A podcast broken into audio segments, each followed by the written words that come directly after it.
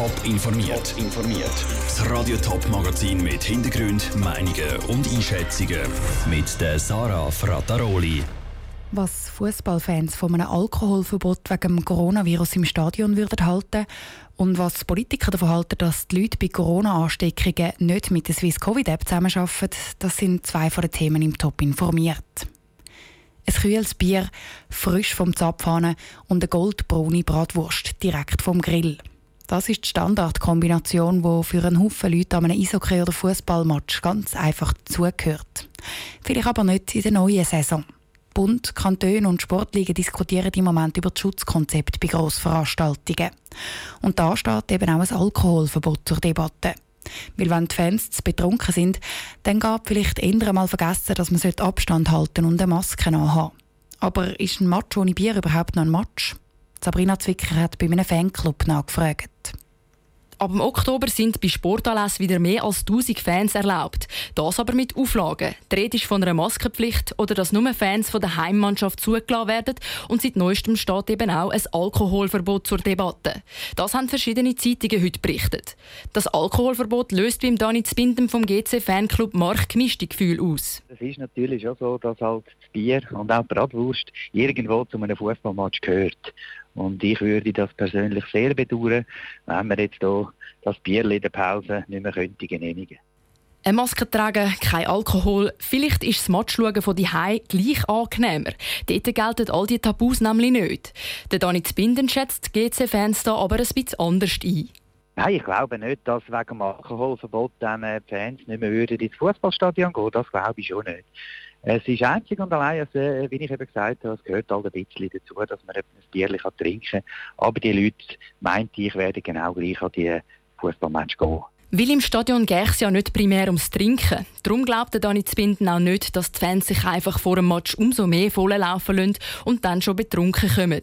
Also ich glaube, in erster Linie geht man wegen dem Fußball und dem Sport einen Fußballmatch schauen und sicher nicht, um sich irgendwie betrinken oder da Unmengen von Alkohol zu geniessen. Oder? Das kann man an einem anderen Ort, wenn man das umzubrechen möchte. Wäre aber von mir aus gesehen nicht unbedingt das Problem, wenn man jetzt hier Alkohol ausschenken Ich glaube nicht, dass von dem reicht. Der Dani Zbinden bestreitet aber nicht, dass es Einzelfälle gibt, wo die Leute dann gleich schon einige Bier vor dem Spiel trinken. Der Beitrag von Sabrina Zwicker. Ob es an den Fußball- und Eishockey-Match in der neuen Saison wirklich keinen Alkohol gibt, das entscheiden Bund und Kantone im Verlauf der nächsten zwei Wochen. Unklar ist auch noch, wann die Saison überhaupt losgeht. Sowohl im Eishockey als auch im Fußball hätte das Match eigentlich Mitte September sollen anfangen. Vielleicht wird der Saisonstart aber noch mal zwei Wochen hinterher geschoben. Sie war der Frühling in der Corona-Session ein besonders heißes Eisen im Parlament. Die Swiss Covid-App vom Bund. Wer die App installiert hat, kommt bei einer Corona-Ansteckung einen Code über, den er dann in die App eingibt. Dann werden automatisch alle Leute gewarnt, die mit der angesteckten Person näher Kontakt hatten. Es gibt aber zwei Probleme. Erstens haben nicht genug Leute die App überhaupt installiert. Und zweitens geben die Leute, die die App haben, bei einer Infektion ihren Code häufig nicht ein, um andere zu warnen. Das schränkt die Wirksamkeit der App massiv ein. Lucia Niffler hat von Politikern wissen, ob es die App in diesem Fall überhaupt noch braucht. Nur gut jeder Zehnte neu infiziert hat die App überhaupt installiert und gibt einen Code ein. Wieder andere kommen gar keinen Code über oder wenn, dann mehrere Tage nach einem positiven Test. Das hat die NZZ heute publik gemacht. Fakten, die bei der grünen Zürcher Nationalrätin Katharina Prelitsch-Schuber Kopfschütteln auslösen. Ja, das schockiert mich natürlich. Das ist in dem Sinn faktisch sinnlos, weil in den Tagen, wo man ja dann die höchste Ansteckungsgefahr hat, weiß man gegenseitig nichts voneinander, steckt damit auch weiterhin Leute an. Das darf nicht passieren so. Sie ist zwar von Anfang an skeptisch gegenüber der App. Trotz dieser neuen Erkenntnis soll die App aber nicht wieder eingestampft werden. Sie muss aber weiterentwickelt werden. Auch die Zürcher SVP-Nationalrätin Therese Schläpfer ist unglücklich über die geringe Anzahl von Codes, die in der Swiss Covid App eingegeben werden. Für mich ist das besorgniserregend. Jetzt ist so eine gute Sache entwickelt worden mit dieser App. Und jetzt scheitert es an den Abläufen, an den Prozess, wer wie soll weiterfahren und das wird wahrscheinlich gar nicht ernst genommen mit dem Code generieren. Trotzdem braucht es die App weiterhin. Das Contact Tracing von Hand machen sei nämlich zu aufwendig. Es braucht jetzt einfach mehr Selbstdisziplin der Leute, damit sie ihre Codes auch wirklich eingehen und so die Verbreitung des Virus besser eingedämmt werden kann. Lucia Niffeler hat berichtet. Mittlerweile haben über zwei Millionen Leute die Covid-App abgeladen. Aktiv ist aber nur gut die Hälfte davon. Entweder weil die Leute sie wieder deinstalliert haben oder weil sie zum Beispiel Bluetooth ausgeschaltet haben. Vor genau zehn Tagen ist die libanesische Hauptstadt Beirut von einer schweren Explosion erschüttert worden. Mindestens 171 Leute sind gestorben, 1000 weitere sind verletzt worden. Die Schweiz hat sofort Hilfe auf Beirut geschickt. Heute Morgen ist jetzt ein weiteres Team in Richtung Libanon abgehoben.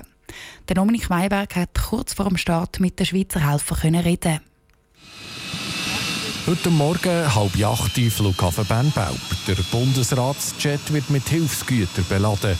Insgesamt 1,5 Tonnen. Es ist Material für die medizinische Grundversorgung, sagt Manuel Bessler vom Schweizerischen Korps für humanitäre Hilfe. Da haben wir jetzt können den Bundesratsflüger vollladen mit dem sogenannten Mother and Child Modul. Das ist ein Modul zur Unterstützung von der Pädiatrie, aber auch Chirurgie, von Gesundheitsinfrastruktur vor Ort.